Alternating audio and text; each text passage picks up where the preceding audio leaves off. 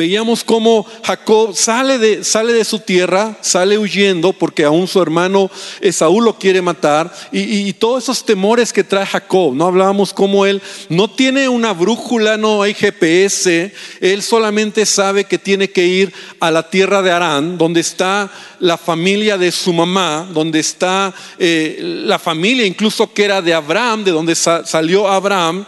Entonces Abraham, este, Jacob sale y era un camino largo desde donde él está hasta, hasta Arán, como 800 kilómetros, no habíamos dicho como de aquí a Monterrey más o menos, eh, por caminos de montañas, desierto, y en ese camino ya vimos cómo tiene un encuentro Dios con Jacob, Dios se le aparece y Dios le reafirma que va a estar con él, y Dios le reafirma cómo Dios va ayudarle, va, le, da, le recuerda las promesas, promesas que había dado Abraham, que se las da a Isaac, y por primera vez se las da a Jacob. En el capítulo 28 vimos todo eso. Se las da a Jacob, y ahora Jacob tiene la promesa de Dios, aunque no tiene un conocimiento profundo de Dios. ¿verdad? Es tremendo como Jacob no tiene un conocimiento profundo de Dios, y él termina haciendo como un un pacto con Dios, ¿no? En donde aún eh, suena raro diciendo ahí en Génesis 28, 20, en donde dice, si Dios, si fuere Dios conmigo y me guardare en este viaje en que voy y me diere pan para comer y vestido para vestir y si volviere en paz a casa de mi Padre, Jehová será mi Dios. Dice, y esta piedra que he puesto por señal será casa de Dios, y de todo lo que me dieres, el diezmo apartaré para ti. Ahora, ¿por qué digo que es un poco, es un poco inmaduro, es un poco eh, infantil, permítemelo decirlo espiritualmente hablando, lo que Jacob está diciendo? Porque Dios ya se lo había dicho, ahora Dios lo iba a hacer.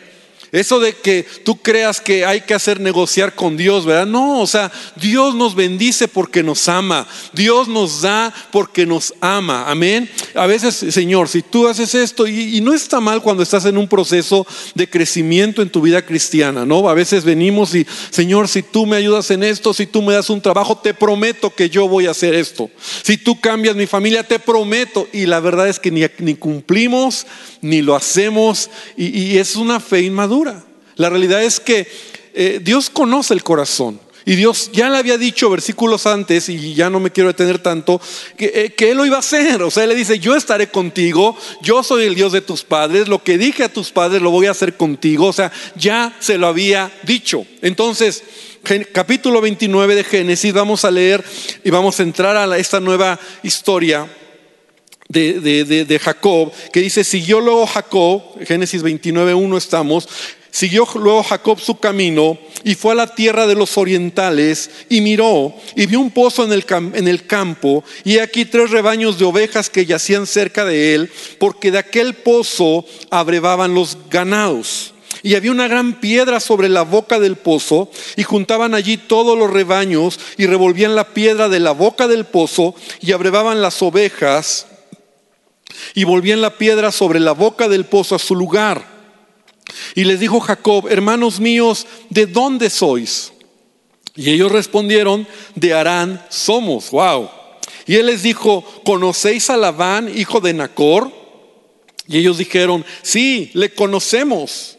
Él les dijo, ¿está bien? Y ellos dijeron, bien, ¿No, ha muerto, no ha pasado algo. Sí, está bien. Dice, y aquí Raquel, su hija, viene con las ovejas, ¿no? Raquel iba llegando ahí al pozo con las ovejas. Y él dijo, he aquí, es aún muy de día. No es tiempo todavía de recoger el ganado y abrevar las ovejas e ir a apacentarlas. Y ellos respondieron, no podemos hasta que se junten todos los rebaños y remuevan la piedra de la boca del pozo para que abrevemos las ovejas. Y mientras él aún hablaba con ellos, Raquel vino con el rebaño de su padre, porque ella era la pastora. Y sucedió que cuando Jacob vio a Raquel, hija de Labán, hermano de su madre, y las ovejas de Labán, el hermano de su madre, se acercó, a, se acercó Jacob, removió la piedra de la boca del pozo y abrevó el, el rebaño de Labán, hermano de su madre. Y Jacob besó a Raquel, alzó su voz y lloró. Y Jacob dijo a Raquel que él era hermano de su padre y que era hijo de Rebeca, y ella corrió y dio las nuevas a su padre. Así que oyó Labán las nuevas de Jacob, hijo de su hermana, y corrió a recibirlo, lo abrazó, lo besó, lo trajo a su casa, y él contó a Labán todas estas cosas. Hasta ahí. Vamos a, vamos a, ver esta primer parte. Y, es interesante porque la vida, nuestra vida, y, encontramos en la Biblia, que a veces la vida hay ciclos que se llegan, llegan a tener semejanzas, ¿no? Como que estás leyendo esta historia y dices, pues ya como que la, ya la leímos, ¿no? Si has estado conmigo, ya, como que ya la leímos, ¿no? Como cuando te acuerdas que Abraham manda a Eliezer para que vaya con su familia, y cuando llega Eliezer a esta región de Arán, de repente va saliendo Rebeca, que es la madre de Jacob, ¿no? Sale Rebeca y Eliezer pide favor de Dios, ¿no? Y también era pastora, también eh, cuidaba ovejas, ¿no?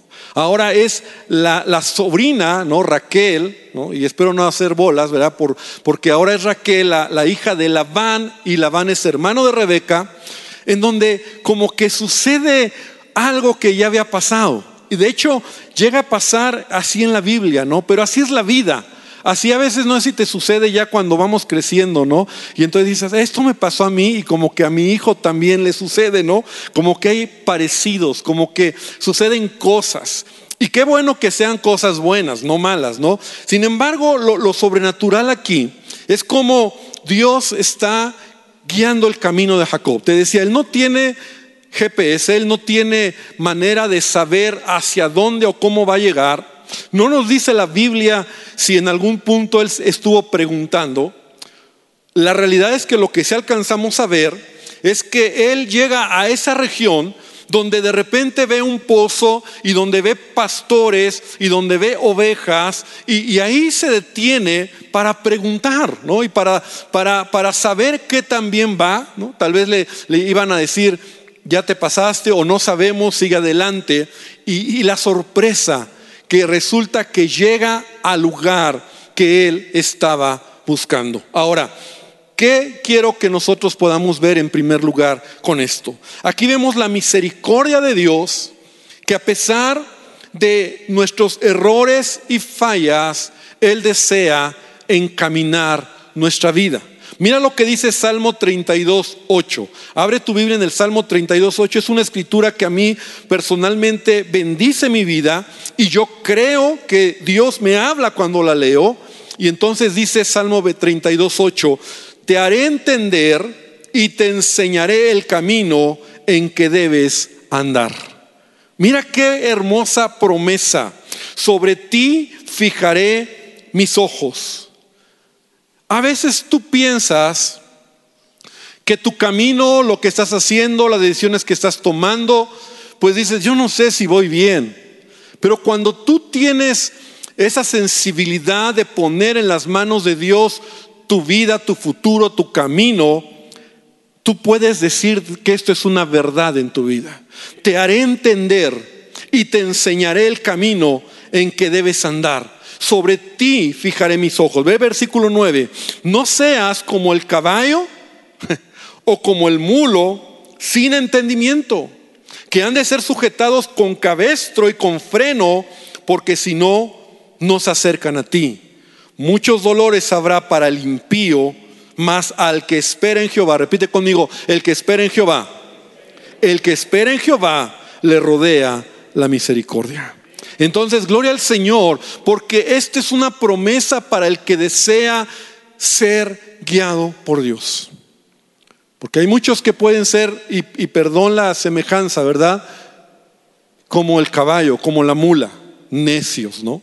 O sea, lo hago a mi manera, ni a Dios lo pongo, lo tomo en cuenta. Yo hago de mi vida lo que yo quiero.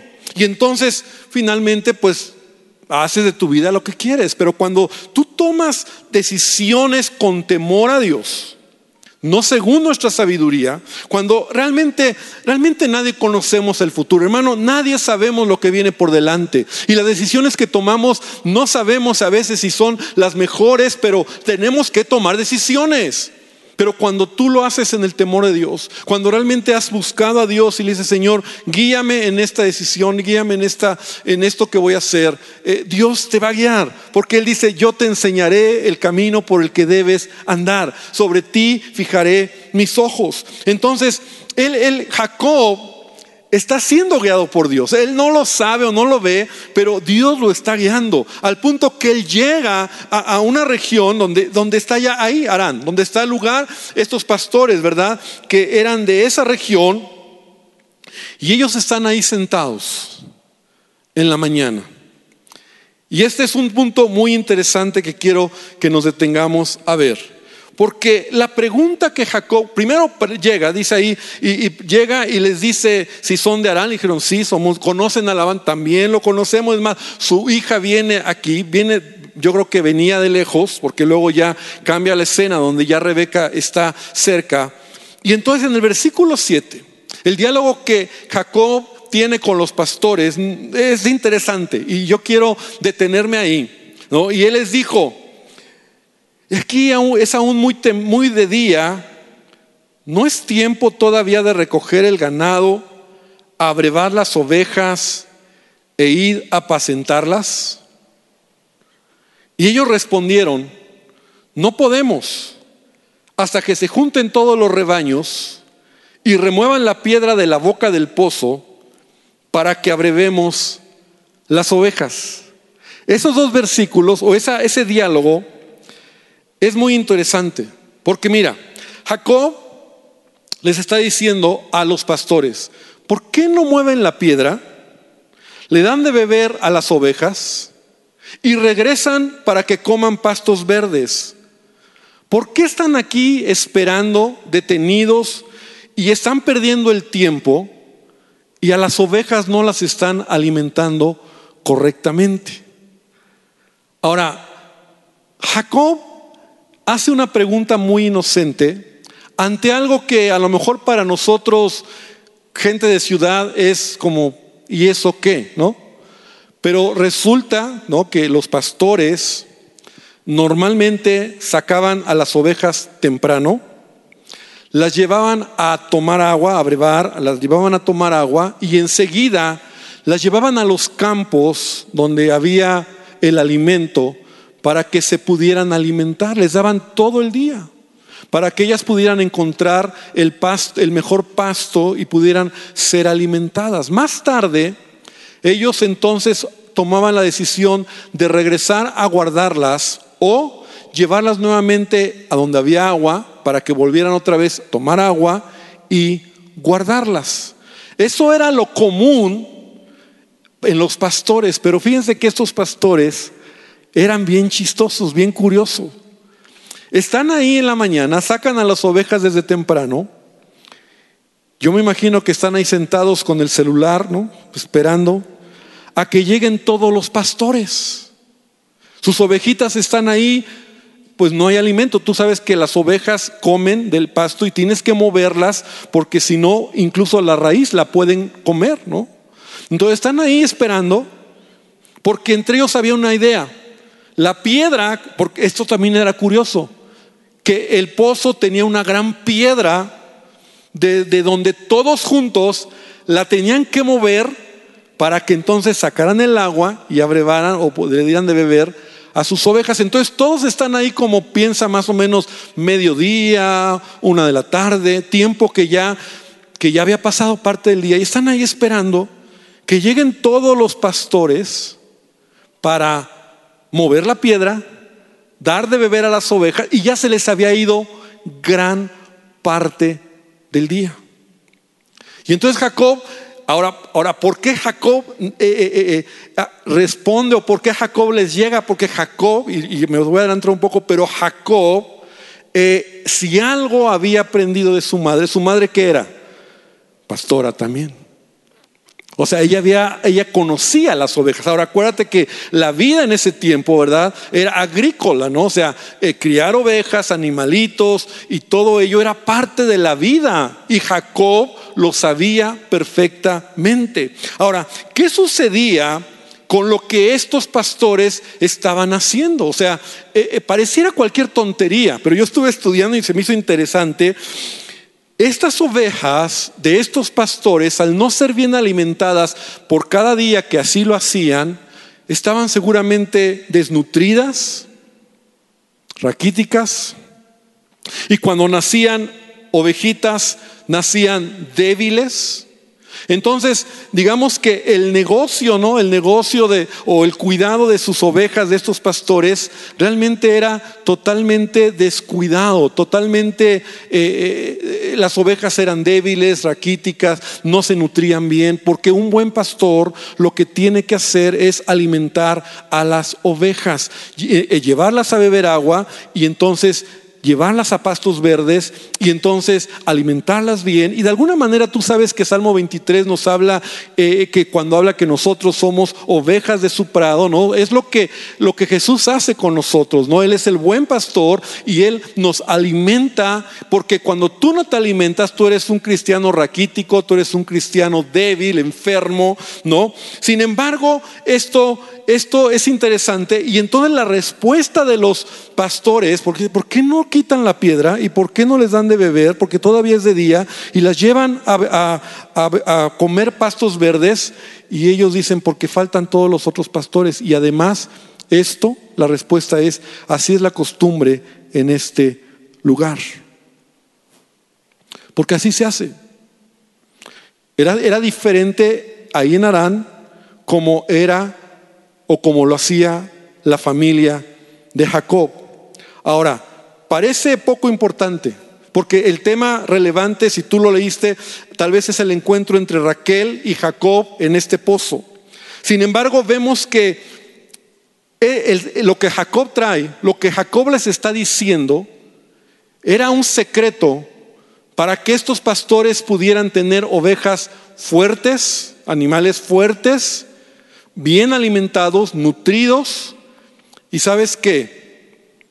Jacob por eso prosperó siendo pastor de ovejas. Si algo Jacob sabía era cómo cuidar a las ovejas. Estos pastores que están esperando el día, perdiendo el tiempo en cierta manera, están, para mi punto de vista, ¿verdad? flojeando. Ahora, no te di el tema que titulé esta enseñanza y el título de este tema es El flojo, es un dicho que yo de niño lo oía de mi papá. El flojo y el mezquino andan qué? Doble en el camino. El flojo y el mezquino anda doble en el camino. Ese es el título de esta enseñanza.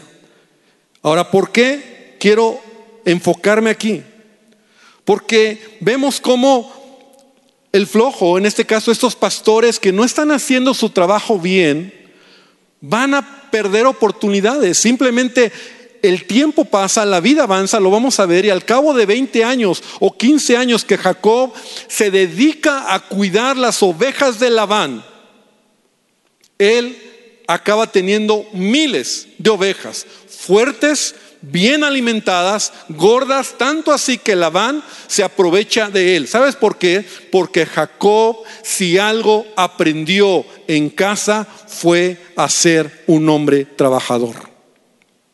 Jacob podía tener muchos defectos. Hemos hablado de, sus trans, de tranzas, de su abuso, de su mentira. Jacob podía tener muchos defectos, pero yo estoy seguro que si algo Jacob aprendió de mamá fue a trabajar en casa, porque Rebeca era una mujer trabajadora. ¿Te acuerdas cuando hablábamos al principio, cuando llegó Eliezer? Y está Rebeca ahí y le da de tomar, le da de beber a los camellos de Eliezer, que eran 10 camellos, y hablábamos cuántos litros de agua puede beber un camello cuando ha cruzado el desierto. Y Rebeca es una mujer trabajadora. Así que cuando ella se va con, con, Isaac, cuando se casa y en casa, yo estoy seguro que ella era una mujer de trabajo. Ahora vemos a una Raquel, sobrina también de, de de Rebeca, prima, prima de Jacob, también es una mujer trabajadora que también está sacando a, las ovejas, es una pastora, ¿verdad? Ella todavía tiene más esa función. De hecho, el nombre Raquel significa oveja. O sea, de a tiro le pusieron Raquel, oveja, como lo que iba a ser su función, su trabajo, ¿no? Es una mujer que se dedica, que es trabajadora, y eso me, llama la atención. Ahorita vamos a ver algunos puntos bien interesantes por, por, lo que estoy diciendo, ¿no? Entonces dice Proverbios 24:10, si fueres flojo en el día de trabajo, tu fuerza será reducida. No sé si decir amén o ouch, ¿verdad? Si fueres flojo en el día de trabajo, tu fuerza será reducida. Proverbios 22, 13. Dice el perezoso, el león está afuera, seré muerto en la calle. O sea, el flojo dice, no, ¿para qué trabajo? Allá afuera hay un león y me va a comer. Irónicamente está este proverbio. Entonces, vemos nosotros cómo la flojera, ¿no? La flojera finalmente es algo que puede destruir nuestras vidas. Y ya veíamos que Jacob sí podía ser tranza, tramposo, mentiroso, pero no era flojo, era un hombre trabajador. Ve lo que hace Jacob. Entonces cuando llega incluso Jacob, cuando llega Rebeca, me voy a adelantar un poco, cuando llega Rebeca, entonces dice, mientras él aún hablaba con los pastores, les está queriendo enseñar algo, ¿no? ¿Por qué están aquí? No, es que estamos esperando a que lleguen los, los diez pastores y entonces juntos movemos la piedra y les damos de... Pero ¿a qué hora llega el último? ¿No? Y el primero a qué hora llegó. Entonces ya perdiste el tiempo de tu trabajo de tener tus ovejitas bien alimentadas y bien cuidadas.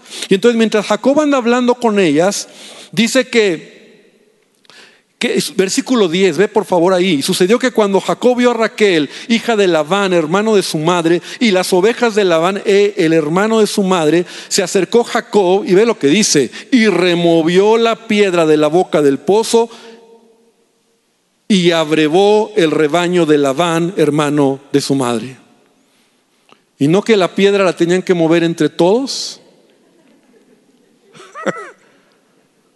Es que esperamos a todos para que hay que remover. Ah, sí, exacto. Ahora, Jacob aquí era un hombre, a lo mejor ya era fornido, a lo mejor sí era hijo de mami, ya hablábamos de casa, pero era trabajador. O sea, le entraba, ¿no? O sea, has oído gente que dice, esta vez le entra, entrón, le trabaja.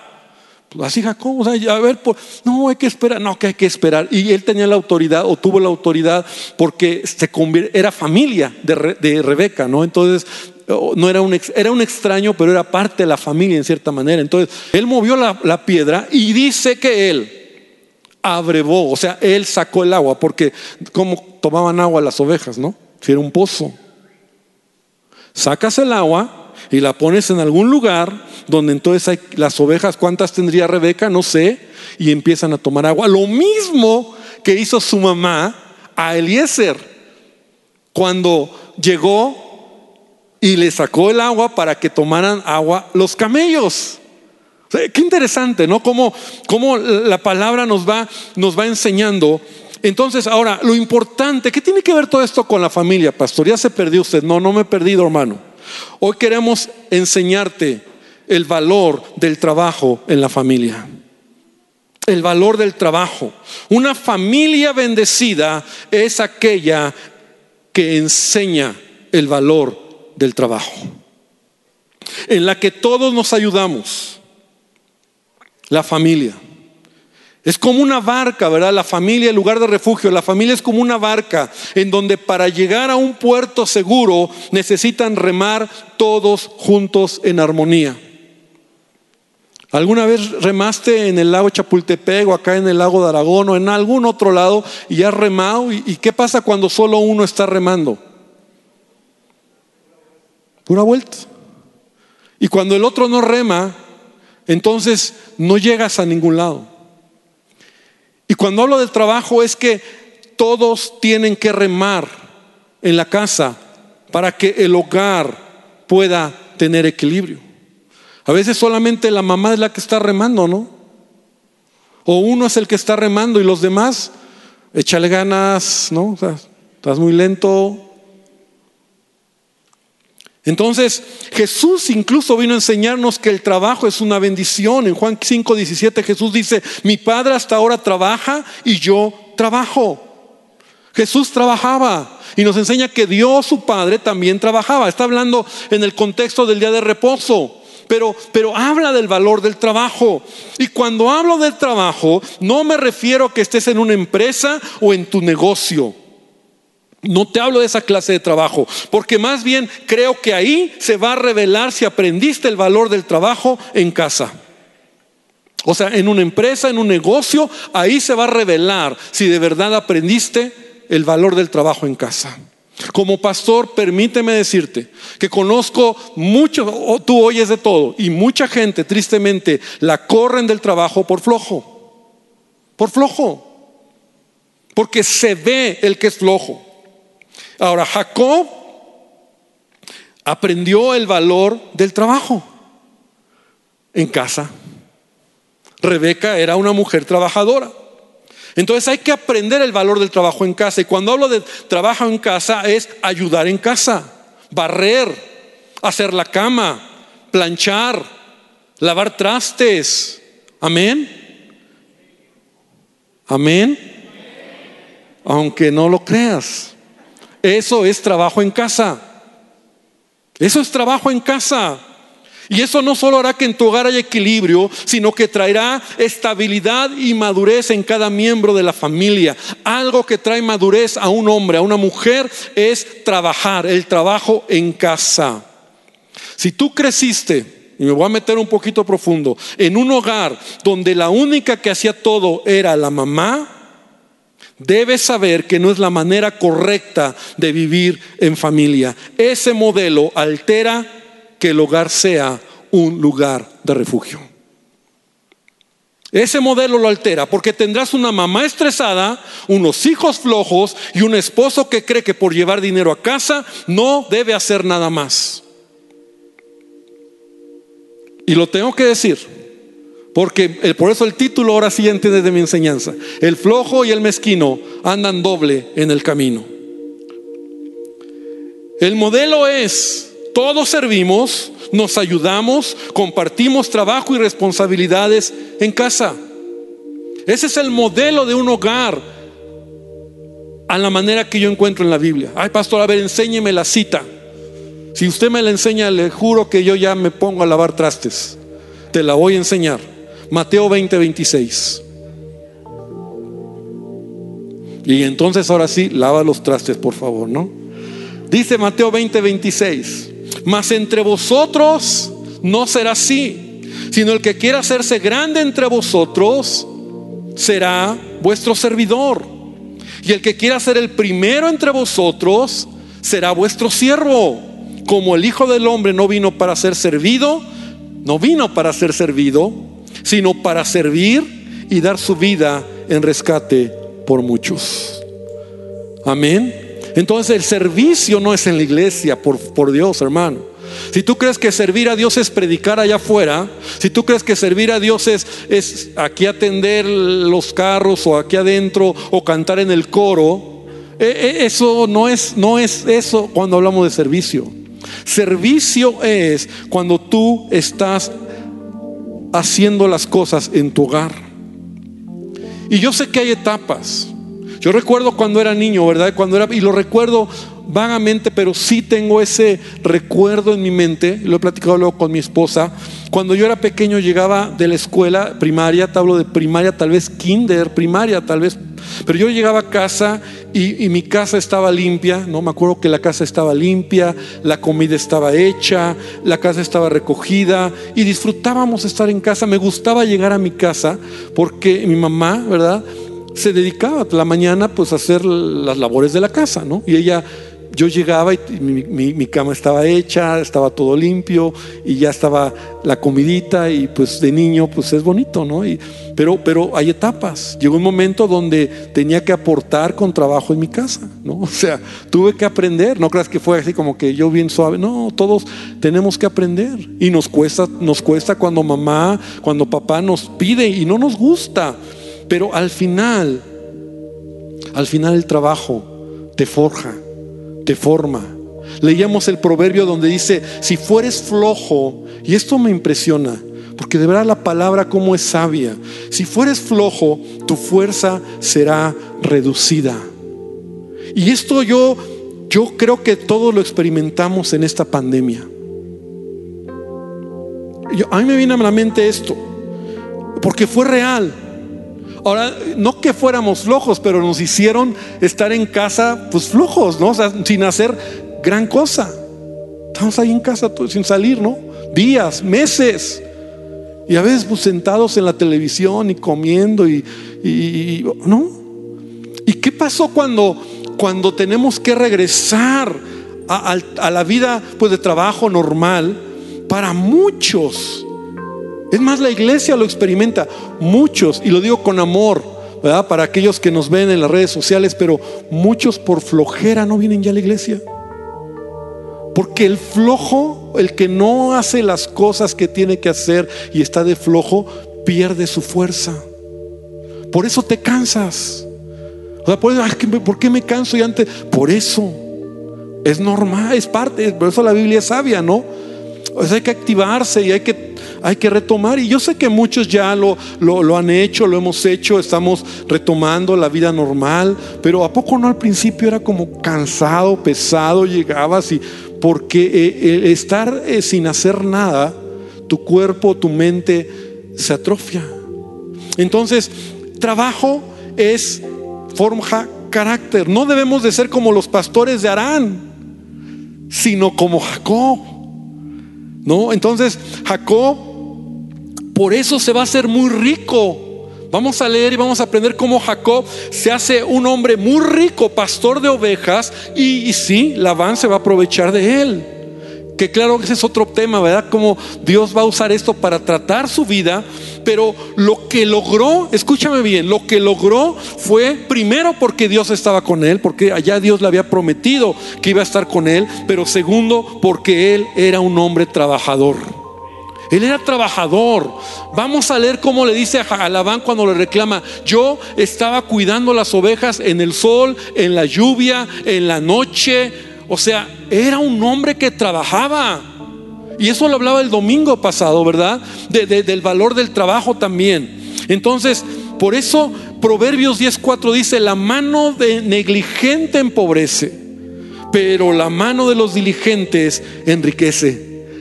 La mano diligente enriquece. Vamos a ver a un Jacob diligente, trabajador. Y si algo bueno aprendió Jacob de casa, a lo mejor tuvo una mamá candallita, ¿verdad? Pero si algo bueno aprendió Jacob fue que fue el valor del trabajo. Y eso Dios lo usó.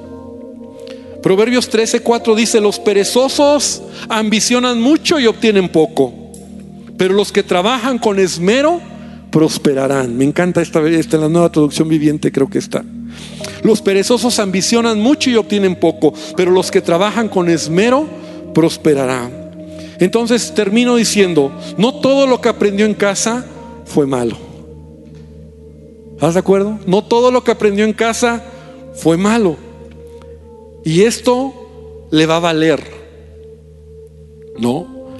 Porque porque trabajó aguantó trabajo por la, trabajó por la mujer que amaba, ¿no? Trabajó, eh, trabajó 20 años. Se vio en un espejo con la banda, este tío abusivo que se pasó. Pero quiero decirte algo, iglesia. Porque a veces nosotros como cristianos decimos, ay, pastor, mi casa, mi familia, si usted viera lo que viví. Y no, hermano, yo te voy a decir algo lo que tú has vivido en tu casa, lo que has vivido de niño, lo que el contexto en el que has crecido, lo bueno Dios lo va a tomar para glorificar su nombre en tu vida. ¿Cuántos lo creen? Dios lo va a usar. Dios lo va a usar. Y lo que te falló, te faltó, Dios te va a ayudar. Dios te va a enseñar. Dios te va a capacitar para que entonces estemos completos en él. Entonces es lo que estamos viendo en Jacob. Finalmente Jacob vemos cómo ve a Raquel, la besa, no, eso inicialmente es un beso de familia, de gusto, de alegría, lloró, no de gozo de que el favor de Dios está con él. Versículo 13 dice, oyó Labán las nuevas, llevó, entonces llegó Jacob a casa de Labán Y oyó Labán las nuevas de Jacob, hijo de su hermana, corrió, igual lo abrazó, se besaron y Jacob le contó todo lo que había vivido. Parece que todo va bien. Dios está con él. Y yo imagino que en esta plática, eh, yo imagino, ¿no? Jacob les está contando cómo su mamá es una tranza y, lo, cambió y lo vistió y, engañó y, y Labán era igual. Entonces yo imagino todos como la aventura, ¿no? Es como, lo voy a decir con respeto, ¿no? Pero es como cuando en una familia hay gente borracha, ¿no? Y los borrachos cuentan las aventuras de sus borracheras y todos andan, ¡ah, wow! yo imagino que así estaba la historia, ¿no? Como toda torcida en el sentido de no era algo a celebrar, pero Jacob les está contando todas sus tranzas. De, oh, tuve que salir corriendo porque si no mi, hermano me mata. Y todos, ¿de verdad? Uy, es que tú no conoces a tu primo. Ya ves, ya huiste. Y Labán, que es el, el jefe de Gandayas, lo está guardando. Vas a ver la siguiente semana. Porque parte de lo que él oye, yo creo, él también hace con Jacob. Pero yo creo que hasta aquí podemos quedar. Y yo quiero hoy terminar orando. Cierra tus ojos y vamos a pedirle a Dios que Él nos ayude a ser como Jacob. Trabaja en tu casa, ayuda, esfuérzate por, por no solo ser el hombre o la mujer o el joven que pides que hagan cosas para ti, hazlo también tú. Si nunca lo has hecho, aprende, nunca es tarde para aprender. Pero es una bendición cuando puedes ayudar en casa, cuando puedes barrer, cuando puedes limpiar, cuando puedes trapear, cuando puedes lavar trastes y ayudar a tu esposa, cuando puedes a lo mejor tender tu cama y no estar esperando que alguien más lo haga. Cosas que van forjando tu carácter y que un día lo vas a valorar. Porque la experiencia de todos los que un día tienen que hacerlo a fuerza, dicen, ¿por qué no lo aprendí en casa? ¿Por qué tuvo que ser a la mala? Pero cuando tú enseñas a tus hijos el valor del trabajo, cuando tus hijos son diligentes, trabajadores, no esperes que sean perfectos y de acuerdo a su edad, por supuesto, tú tienes que trabajar con ellos, pero eso va forjando carácter, eso va forjando en ellos para la vida, para que se estrellen menos y para que puedan hacer y cumplir su propósito. Señor, te pido que tú bendigas esta palabra, que cada, cada parte de esta historia podamos seguir aprendiendo de la familia y de cómo Jacob, si algo aprendió de casa, fue a trabajar. Como fue un hombre que trabajó y que eso sí sabía hacer y era un buen pastor y, y lo hizo bien. Y Dios, tú estabas con él y que nosotros podamos trabajar en lo que has puesto en nuestras manos, haciéndolo de la mejor manera, con diligencia, con amor, con pasión, y Dios no solo en afuera de casa, sino dentro de casa, y que ahí nuestro hogar sea bendecido. En el nombre de Jesús, amén y amén. Que Dios les bendiga, hermanos. Buenas noches.